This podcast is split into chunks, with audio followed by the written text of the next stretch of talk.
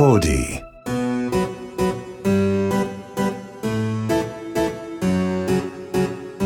こんにちは劇作家演出家の根本修子です。根本修子の秘密のオペラグラス。今回は3回目の配信です。この番組は演劇に関わるスタッフをゲストに意外と知らなかった仕事内容や演劇との出会いなど普段は聞けないディープなお話をこっそりお届け。これを聞けば演劇の見え方がぐっと広がるそんなオペラグラスのような番組です。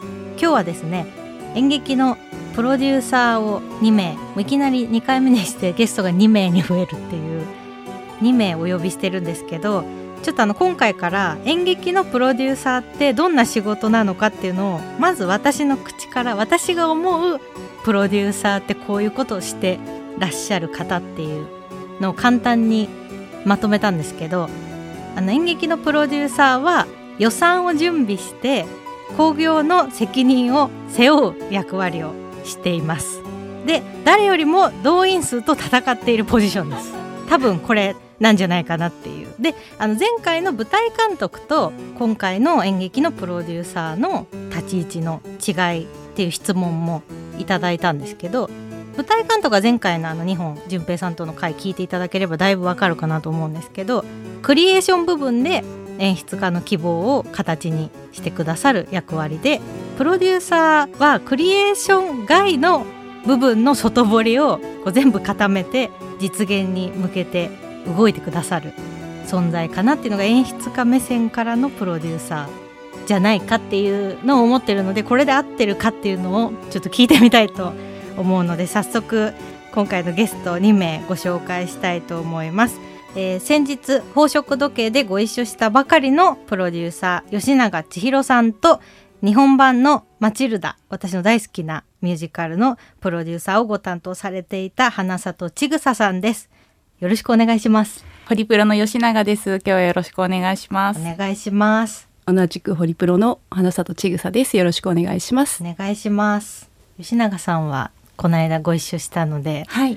お久しぶり、ね数ヶ月ぶりですねはい。でも全然あのすごい長期間一緒にいたのであんまり久しぶりな感じがしないですよねしないですね。あと結構マチルダの感想とか メールしてくださってたので。しつこく いえいえ、とんでもないです。ありがとうございます。何回も見に来ていただいて。4回見たんですけどあのちょっと一人だけ、うんあのマチルダが見れなかったんですあ、そうだったんですねなんです。全員見たかったんですけど誰を見れなかったんですか？えっと寺田さんがあ、ミランちゃん。ミラン見れなかったんですすごい、四回すごいですね。マチルダの話もじっくり聞きたいんですがさっき私がプロデューサーってこんな仕事っていうのを私なりにご紹介してみたんですが、はい。合ってますか？大正解ですよね、あ本当ですか、よかったです。一応劇団では多分プロデューサーのポジションも私がやっているのでですようーね。ん。そこで自分が何やってるのかなっていうのを考えてみたところああなったんですけど動員と戦う仕事ですよね そうですね。基本的にはそうだと思います。そうですね。お金を集めるはい仕事だと思うので、はいそう考えるとお客様からチケットを買っていただいて、はいえーどのぐらい入っていくかっていうことが、もともとのその予算を立てるときに必要な、はいまあ考え方だったりとかするので、まさしくその通りだと思います。じゃあおおむね合っていたっていうことでもちろんです、もちろんです。じゃあそこを筆頭にも、あれですよね。広く、広がっていく基本的に何でもやりますっていう。本当ですよね、はい。もう感じです。だってあの稽古場のコップとかを洗う時だってあるじゃないですか、そうですそうです。コップってみんなで、ね。キャストとスタッフ分のこうケータリングのコップが、今コロナだから紙コップとかになっちゃったんですかね、そうですね、今紙コップね、根本さんもその稽古場を知っているんですか？コップを洗うっていう。私も洗う時あります。劇団の時だと。そうなん兼ねてるから。はい兼ねてるのでその時代すっごい昔なんだともう私は思っていて。全然今も洗ってます。あそうですね。あれですよね。聞いてる方は何のコップ洗ってんだっていう。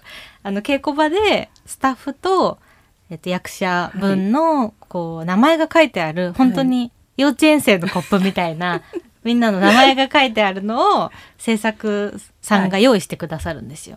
であのそれでこう毎日自分の名前の書かれたのでお茶とかを飲んでで帰りに洗い場にみんな置いて帰るんですけどそれをこう稽古が終わった後に洗ってくださっているのが制作さんたちで制作だと今だとあれですか制作チームがあって、うん。その中にプロデューサーがトップでいるっていう。はい、うん。その通りだと思います。あの小劇場だともう一人しかね制作がいなかったりするので、その人がずっとコップも洗ったり、チケットも売ったり、うんチケットをもぎったりっていうのがうんある感じですよね。えお二人は制作のスタートはホリプロ入社がスタートなんですか？はい、そうです。あのね私たちは新卒ではいホリプロに入って、そこからですね。はい。もともともう演劇の制作部に入ったってことなんですか？新卒で。ホリプロに入って、はいマネージメントをする部署があったりとか、は映像を制作する部署があったり、まあいろいろな部署がある中でこの我々がいる公演事業本部っていう、はいファクトリー部って昔から言っているんですけどそこの部署があってうんうんで配属は、まあ、自分の希望は基本的には通らない。あそうなんですね。会社員なのでそうですよね。どこの会社もそうですよね。はい、なのでその吉永さんの時はどうだったかあれだけど私の時は1週間ずつその部署をはい研修という形で、あの回ってゴールデンウィーク明けぐらいに配属が決まる。っていうじゃあ感じだったんですよ。もともとの希望が舞台のせ、ファクトリー部じゃない方もたくさんいるってこと？たくさんいます。へえ。はい。え吉永さんの時はどうだったんですか？私の時はなぜかあの入って次の日に多分もう配属になって私もうファクトリー部に絶対行きたいっていうめちゃくちゃ生意気な新卒でじゃあ通ったんですね。通らなかったらやめますとか言っちゃうような子だったので あの希望通りに配属していただきました。はい、意外吉永さんこの柔らかいイメージしかいつもなんかね、よしそんな結構尖ってたよね。そうですよね。うん。すごくあの自分私とこうタッグがうまくいった理由が分かりました。多分私もそういう多分吉永さんタイプの20代を生きてきた今でもその多分ねあのもう漏れてたと思いますけどあのすごい今納得しました。でもやっぱりその熱い思いがないと、うんなかなか舞台の制作部というかとかプロデューサー業って難しいですよね。そうですね。やっぱりライブエンターテインメントって特殊なところがあるじゃないですか。うんだからまあ何かしら演劇がすっごい好きとか、こう生のものを作りたいとかっていう思いがないとなかなかきついことが多いですよね。そうですよね。どうやってプロデューサーになるんだろうっていうのがまず聞いてる方は疑問だと思うんですよね。でこう私がやってきた小劇場の制作からプロデューサーになった方っていうのも何人かこう思い当たる方はいて多分小劇場だと本当さっきみたいにコップ洗ったり、もうお手伝いみたいな、お手伝いバイトみたいなところからの成り上がりでプロデューサーになるっていうパターンの人かそういう大きな会社に入社してそこの制作業をやっていく中でキャリアを積んでプロデューサーになるっていう2パターンなんですかね演劇だと。そうですね。うん、私が多分そっちのタイプなんですよ。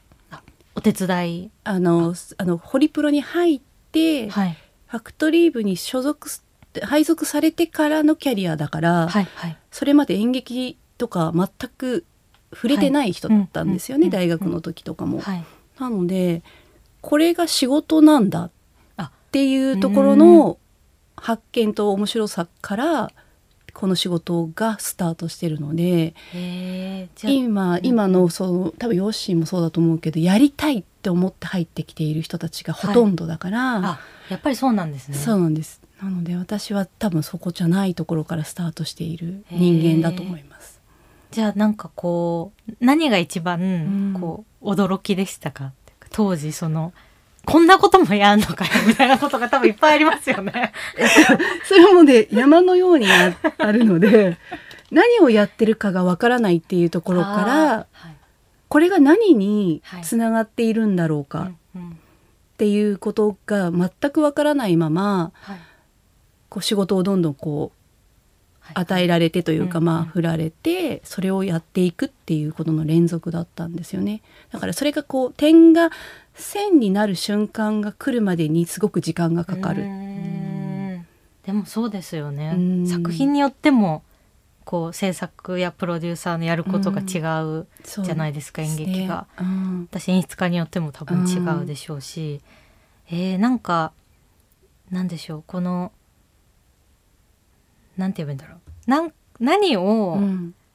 やる、何をやらされてるんだろうみたいな のがなんて説明するのがこう聞いてる人に分かりやすいんですかね。そのキャスティングをするとかはい。スタッフィングをするとかってなんとなくうん。こうお客さんもそうですよね。分かりやすいっていうか、もんね実際にこういう人をキャスティングする仕事なんだなとかうん。思うと思うんですけどそうん。のそれってプロデューサーになってからですもんね。そうなんです。そのその手前の制作っていう業務が一番演劇でふわっとしてるじゃないですか。そうですね。私一番多分不足してる部分ですよね。はい制作って常に募集してますよね。みんなが。募集してます。今も募集してます。ホリプロ自体でも募集してるんですか、はいはい。募集してます。でバイト的な人もいるんですか？います。あそうなんですか。それ変な話私がじゃあアルバイトで、め迷惑ですけどね。根本さんがバイトにいるの迷惑ですけどね。するもうやってみたいとか、はい。まあ、例えばうちのスタッフとかが一回やってみたいですって言ったら応募するところはあるんですか？多分えっ、と公式的に会社が公募する時もあるし、はいあの例えば各プロデューサーだったり制作をこうつてをあ辿はいはい。ってやりたいらしいよとかっていうことの話を聞いた時に何かこう縁があったらご一緒することがあったりとか、いろいろなこれに呼んでみようかなみたいな感じでですそうです。へえやっぱりなんかこうきっかけというかうん。始めるきっかけが、うんすごくこう演劇にまつわるお仕事って数多いのにどうやって始めていいかわかんないって人が結構うんそうです思いらっしゃるじゃないですか。やっぱりなんかこう前回淳平さんもうん。こう自分のこう弟子というかみたいなこうバイトからっていう人は募集してるけど窓口みたいなのがないから、うん。なんか淳平さんを出待ちするしかないっていう話になって。でも出待ちしても顔わかんないじゃないですか。公表してないし。そうですよね。だからなかなかね難しいですよねっていう話になって。でもそっかやっぱどこかでこう知り合いをたどってやってみたいとかでもホリプロみたいに大きな規模の会社だとそういう募集だったり普通に新卒で募集してる場合もあるってことですね。あそうです。ね。新卒もありますしあの部としてもあの、はい。制作になりたい人募集っていうのを普通にリクルートとかにも出したりしてまして、はい。じゃあ結構探せば。探せばあります。はい、吉永さんそれを探してはい、ホリプロのここに行きたいと思って行ったんですか？いや私も制作って仕事は全然分かっていなくてただなんか人とライブエンターテインメントを作る仕事がしたいなと思って最初なんか名前的に舞台監督がいいなって思ったんですけれど、はいはい。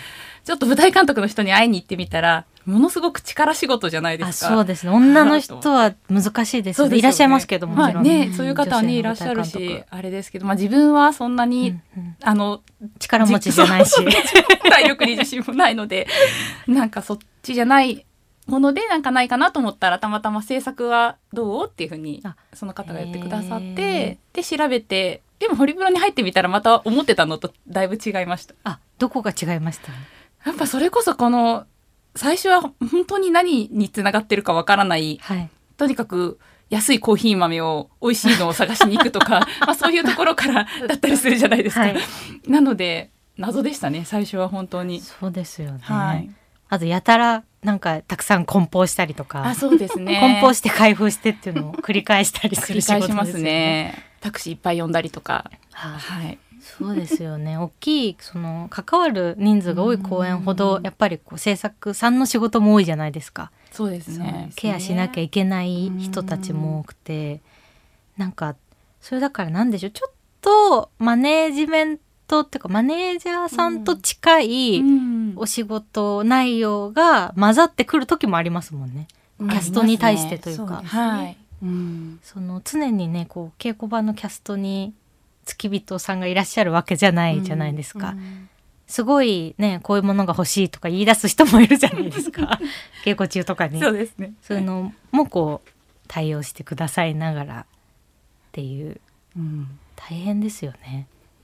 いやなんかあれですね。やっぱりこう関わってくださる方が、まあ、みんなプロフェッショナルな方じゃないですか、はいうん。それがみんな本領発揮できるような環境を整えるっていうことなんだっていうのは後々分かったんですよね。あなんかそのコーヒーいっぱいなるほどにしても、うんうんタクシーがいいタイミングで来るっていうことも、はい。全ては皆さんがこうストレスなくクリエイティブをやれるための、まあ、土壌を作ってるんだっていうのは分かるんですけど最初はやっぱりそこがなかなかつかめなくてうんうん。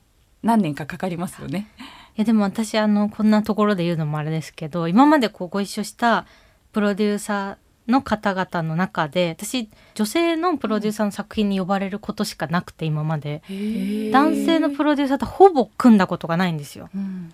あの12回あるんですけどそのがっつり公演を作るみたいなのじゃなくて、ちょっとイベント的な形式のものを読んでいただくとかしかないので、あのなんか女性の制作やプロデューサーの方のイメージの方が演劇ってなるとすごい強いんですけど、あの吉永さんが一番こうなんでしょうクリエイティブをこう守りつつもあのそれはできないですよっていうのもうまくこう なんでしょうなんだろうなあんまこう感情論じゃなくすごくこういい意味でサラリーマンなところはサラリーマンとして でもこう熱く作品を作っていこうっていう両方をものすごいバランスでこうやってらっしゃるなと思ってすごくそれがあの私は勉強になりました。あとんでもないです。ありがとうございます。すごいもう言っていただいて。すっごい面倒くさいこともあったと思うんですよ。あいえいえいえ。でもやっぱ根本さんがすごいプロデューサー的な感覚があるから、なんかこう、それが厄介ですよね。いやでもやっぱり話が通じた方がやりやすいまあところの方が多かったです。そう言っていただけると、はい。でも根本さんの方が先に気づいちゃったりするから、そこはちょっとあごめんなさいって思ってました。それが嫌だってよく言われます。なんかそのねその座組座組のタイム感があるじゃないですか。はいだからさいつも私のタイム感が正しいわけじゃないって思ってるんですけど気づくと言っちゃう。早いから 気づくの。そうですよねみたいな。でもそのオリジナルの作品があんまりホリプロは多い方じゃないですよね。近年はそうかもしれないけど、うん元々は前は、あのそんなんばっかりでしたね。あそうですうはい。ん吉永さんから最初にこうお話をいただいた時に近年吉永さん自身もあのオリジナル作を担当する機会が減ってるそうですね。ので、オリジナルをがっつりっていうふうにお声がけくださって、すごいそれが嬉しくてうん。ご一緒したんですけど、なんかこうそれで選んでくださったきっかけというかなぜ白羽の矢を立てていただいたんだろうっていうのが淳平さんがはい。吉永さんに、うん。あの最近面白い劇作家がいるっていうのを言ってくださったっていうのを小耳に挟んでそうの。事実確認は前回したんですけど、はい。そのそれがきっかけですか？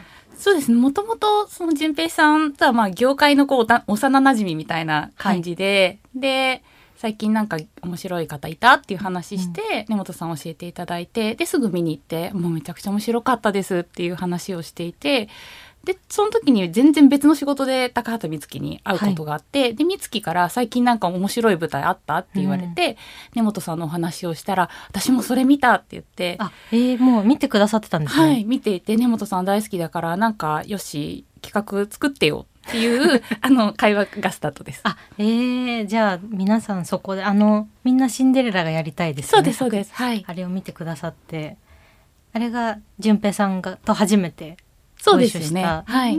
作品だったので、じゃああの公演があってよかったです本当面白かったです。ね最後にはねたくさんホストのはい。役の男の子があの20人ぐらい本編に出てない人がシャンパンコールするためだけに出てくるっていうめちゃくちゃびっくりしました。すごい思い切った。思い切った、うんあのー作品だったんですけど意欲作ですよね。でもやっぱりなんか当時プロデュース公演っていうものを担当するのが、ほぼもう初めてのような時期だったので、本当にわからないことだらけで劇団公演とどう違うんだろうと思いながら、あの出てる役者さんたちにも助けてもらってうん。出来上がってたんですけど実際に一緒にやってみてどうでしたか？捕食時計を。すごく楽しかったです。あ本当ですか、はい吉永さんがすごいニコニコニコニコいつもしてくださっててすごいそれが良かったです。よかったです。でも本当になんか根本さんの世界観がやっぱ好きであのご一緒したかったのでそれがこう日々変わっていくし出来上がっていくのを間近で見れるのがめちゃくちゃ贅沢でした。良かったです。なんか楽しいメンバーでしたしね。そうですよね和気あいあいと。うん、なんかマイペースな方が多くて。本当に。なんかでも美月ちゃんがああいういい意味ですごいこうマイペースなはい。存在じゃないですか。だからすごいそこに救われて。そうですね、うん。みんなキャストさん仲良く、うん。みんなマイペースそれぞれのっていう感じでしたね。なんかつかず離れずな感じの距離感で。はい。うんね良かったですけど。今後もこうオリジナル作品は吉永さんのプロデュースで私のっていうことじゃなくいろいろやっていきたいっていうのはあるんですか？そうですねやってみたいっていう気持ちはありますね、なんかいい巡り合わせがあればと思ってます。やっぱり戯曲があるものと古典とか海外の作品だったりっていう方がスケジュールが決まるのって早いもんなんですか？題材が明確にあると、はい。その物事が動きやすいのは確かなんですよね。キャスティングもしやすいでね。想像しやすい。うんうん。でこの俳優でこの戯曲で、はい。例えばまあわかりやすく「ハムレット」とか、はい。そういったものが見てると、はい。あそれやりたい、うんあうん。その座組でやりたいっていう演出家、俳優。さまざまなことがこうフィットしやすいはいはい。のは確か。なるほど。そうですよね。うん。私もオリジナルの時のそのあらすじとうん配役表だけうでん決めていただかないといけないのがうん難しいですよね。そうですよね。自分が役者だった場合も、うんなんでしょうあのねケラさんの芝居にお声掛けいただいた時も絶対このあらすじと違うんだろうなと思って そうなりますよね。あのもう何が来てもやりますって言ったっていうことが思える作品じゃないと、そうですよね。オリジナルの場合、引うん。き受けでられないなというか、うん。と思ってて。だからやっぱりこの作家とやりたいとかこの演出家とやりたいっていうことで決めてもらうってことしかないですもんね。そこが一番きっと大きい。そうですね。うん。そのそこの船に乗りますっていうふうに、こうみんなが挙手してくれる船ができるかできないかではい、誰が欠けても多分その船は後悔しないので、はい。なんかその始まりがオリジナルはほとんどかなっていうふうには思うので。それすごいあのやっぱりこう背筋が伸びる話ですね。そんな船に乗ってもらえなくなったら終わりじゃない。いやそうなんですよ。いやもうねそうですよね。ただでそれ今やっぱ男性で船に乗ってくれる人が少ないんですよそうちの芝居は。やっぱ女性はたくさん乗ってくれるんですけど。うん圧倒的に女優さんの方がやってみたいって言ってくださる方がうんどうしたってまあ女性が真ん中の話が多いので、うん私女性の会話の方がやっぱリアルで生き生きしてるものが欠けてるんだと思うんですよね。うんなのであのそこはずっと課題があるんですけど、今そうですよね。もう女性も降りてっちゃったらですよ。私たちしか残ってないから。傾いて後悔できないっていうのをねやっぱ避けたいですねロデューサーが残乗ってくださってればいいけどもうそこすらいなくなったらやっぱもう自分で一人でこいで あでもやっぱりこうなんでしょう流行りとか時代に合った作家っていうのがどんどん出てくるじゃないですか。やっそうですよねぱこう自分もうまくこう皆さんがその時期に見たいものと自分が書きたいものっていうのが20代の時にうまくこう時代と合ってうん。これたなっていうのが多分ラッキーだった部分で、うんそこがちょっとずれる瞬間というかやっぱ今の10代とかをリアルにはもう書けないので、なんかちょっと年々年を重ねるごとにそういうことを考え出して怖くなる時はあります。ああまあ物書くっていうのは本当に大変ですよね。はいいやでもすごいと思います。なんであの逆に演出だけをやってみたいなって思うようにもなって、うん。今まで自分の作品でしかやってこなかったのでほとんど。あのそういう意味でこうロンドンにうん。ミュージカルを見に行くのがすごい好きで、コロナになる前はうん。たびたび年に何回か休みになると見に行ってっていうのをやっていて中でも大好きで毎回見てたのが「マチルダで」ついに日本に来るんですねって吉永さんにう ん言って。で花里さんがご担当される演目だっていうことですごい私が勝手にお会いして喋りたいですって言いまくって 今日はあの初めましてなのにほぼそうですね来てくださって。私はあの根本さんが劇場にいらっしゃってるのはあのはい姿を見ているので、そうあの来ていただいてるなっていう気持ちで送り届け。劇場を去るのを見てたんですけれども。はいありがとうございます。まあ私だけではないのでプロデューサー、あのマチルダという作品は割と大きな作品だったりとかするのでまあプロデューサーをやる人間の中の一人ではあるんですけれども、あの今日代表して 来ました。やっぱりこう私はその海外の作品の版権をはい、買って日本で上演するっていう演劇には携わったことが全くないので、うんどういう手順でうん。あれが日本に来てうん。上演されてるのかが全く分からず、本当にうん。一観客として客席で見るってことしかしてないので、うん。どうやってやってるんだろうっていうのを本当にお聞きしたいんですけどまず何から決まるんですか、まず上演できる権利が与えられるっていうところからじゃないと絶対にスタートできない。それはえっと例えば「マチルダをやりたいです」って挙手するものなんですか、挙手する時もあれば、えー、とやりませんかっていうふうに言ってもらう声をかけてもらうっていうことが多分その2つなのかなっていうふうに思いますね。マチルダはどっちだったんですか？えっと声をかけてもらっあたっていうのが多分一番最初の始まりだと思います。やっぱこうレプリカというかレプリカでいいんですよね、レプリカですねマチルダは。海外の演出をそのまま持ってくることをレプリカとはい、いうそうなんですけどレプリカの演目でホリプロの右に出るとこないですよね今。いえいえいや。もうそんなもう私たちは後発のい。やでもやっぱりそのビリー・エリオットとかはい、オリバーとか子役が主人公のものって特に難しいじゃないですか。そうですね。うん。子供がなぜか集まってますよね子供の演目が。やっぱあれだけのこうクオリティで持ってこれてっていう信頼がないとじゃあ日本だったらホリプロさんでっていうふうにはなんないじゃないですか。うん。それがやっぱりすごいなと思ってあの一番最初にそのレプリカで感動したのはメリー・ポピンズだったんですけど。あありがとうございます。ヨッシーが担当ね、うん。はい。してましたからね。すっごい大変な仕掛けがたくさんあるじゃないですか。あるんです。はい。その通りです。もうそのままやっぱこうね日本に現れてうわーと思ってうん。でそこからこういろんな演目を見るようになってっていうきっかけだったんですけど、うんじゃあ版権を手に入れてはい。やりますってなったら、はい、具体的にそのそこからは、まあ、普通の声みたいにキャスティングしてっていう感じなんですか？キャスティングというかオールオーディションそうなんですね。になるので、俳優に関してはそうです。あのクリエイティブチーム海外のそのクリエイティブチームが来日こぞって来日して、でその彼らが、うんうん。えー、と日本のキャスト、はい。えーと役者の皆さんを、まあ、オーディションで見て、うんうん。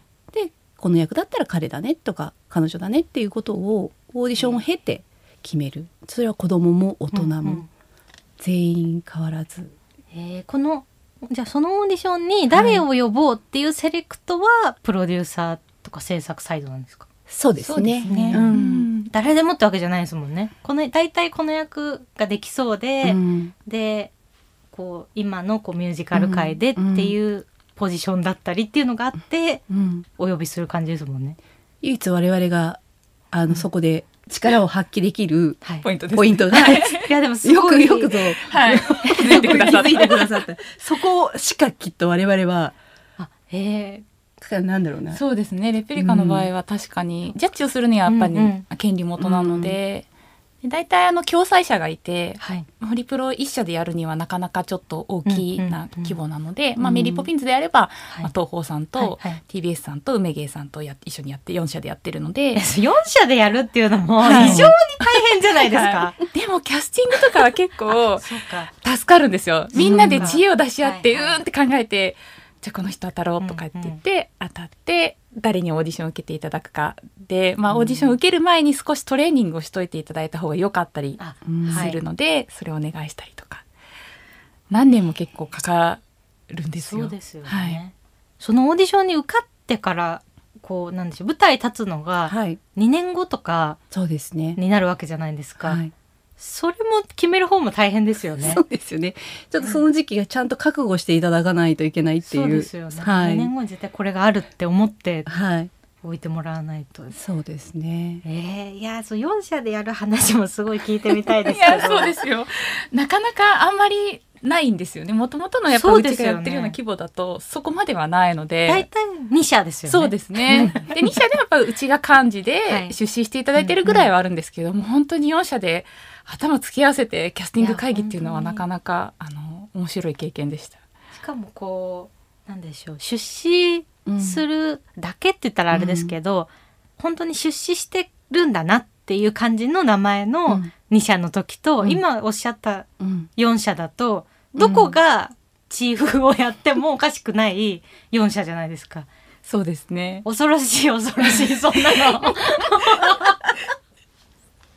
大変なこともあるんですけど。でもそれだけプロフェッショナルの集まりってことですもんね。んよもう本当に人手も、あの、はい。必要でね。特に東宝さんなんて同うん。じようにね、大規模な、まあ、レミゼとかはい。ミスサイゴンとかやられてるので、うん。すごくそのあの教えていただくことも多いし逆にすっごい考え方も違うんですけどそれがちょっと楽しかったりはしましたね。そこがどう折り合いがつくんだろうっていうのが謎です。全然その東宝さんとお仕事した時の印象と、ホリプロさんとお仕事した時の印象は、うん。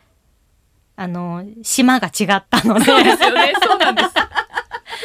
そこがこう一緒に一つのものを作るってなった なるのを想像するのが、うん。あのどっちがいい悪いってことじゃなく、うその難しいあんまり自分の中でこうやるんだろうなみたいなのが全然わかんないのがすごいなっていう。その辺がやっぱりこうなんでしょうこうグッとサラリーマンにならないといけない瞬間がやっぱあるんですか、そうですね。でもなんていうか逆にこう大きいものをやるんだったらそういう考え方も必要なのかなっていうのが、あのあ私自身が学ぶことの方が多かったですね最初は。いや吉永さんのやっぱ人柄ですいやいやでもびっくりするようなこともいっぱいあって うん話し合いはめちゃくちゃしました。やっぱ話すのが大事ですよね。はい。やっぱこうそうですね。クリアになんないまま進むと事故るじゃないですか、そうですね。いやその辺がやっぱりこうなんか制作の方とかプロデューサーの方はいつもこう、じゃあこの会議にはもう全体が出席した方がいいですねとか、会議に集まる方のセレクトもしてくださるじゃないですか、うん。ここはまだじゃあ美術家呼ばなくていいねとか、うん。どういうスタッフとまず話し合っていくかみたいなところもこうやってくださるので、いやそこも考えながらやるそのそんなに大きなものをやるっていうのは 私にはもう未知の世界すぎてもう本田劇場が私のもう精一杯みたいないや大きさいやいやいや。ですけど。きっとそこの規模が大きくなっていくんだろうなっていうふうに思いながら私とかは見てますけどね。いや根本さんでもの作品を。劇団は無理です。ああうん、多分劇団でやれることと、そうじゃないものっていうのを、ね。多分ことう両輪でやっていくっていう考え方ってすごくなんかいいんだろうなっていうふうに勝手に思ってしまうのでむしろやってほしいなっていうふうな気持ちでいるので、まはい。あ、こうやって、ね、宝飾時計のこう縁があったはいからまた違う根本さんとのプロデュース公演が、ね、できていくんだろうなっていう楽しみが我々の中にはすごくあったりはしますよね。今ここは絶対使っていただいて 残しといていただいて。ちょっとあの後半でもいろんなお話をお聞きしたいんですが今週は一旦この辺でということで今ちょうどお二人のプロデュースされている公演が公演中ですよね。6月1日なんですけどこれ今。そうですそうですね。花里さんはマチルダがマチルダの大阪公演がはい6月の4日まで梅田芸術劇場メインホールで行われるのでそれが終わるまでマチルダですね。大阪の方も全然聞いてる方いらっしゃると思うので、絶対見た方がいいですよね。そうです本当ね。にいい作品で。そうですね。なんか劇場に入ってこうワクワクすうんうるん。瞬間が多分、あの劇場に入ったあのセットを見た瞬間に多はい。分そういうふうに皆さんが思うんじゃないかなっていうのが、日常と全くかけ離れたところに入っていくっていうはい、のを体験できるのはすごくあのいいんじゃないかなっていうふうにはそうですよ、思い大ますので人も子供も本当に。ワクワクできる。はいアニーとかとうん。同じ感じなのかなと思ってらっしゃる方もたくさんいらっしゃるじゃないですか、そうですよね。も全然違うというかまた、はい。そういう作品なのでぜひ私ももうもう一回見に行きたいあ、ぜひ大阪に。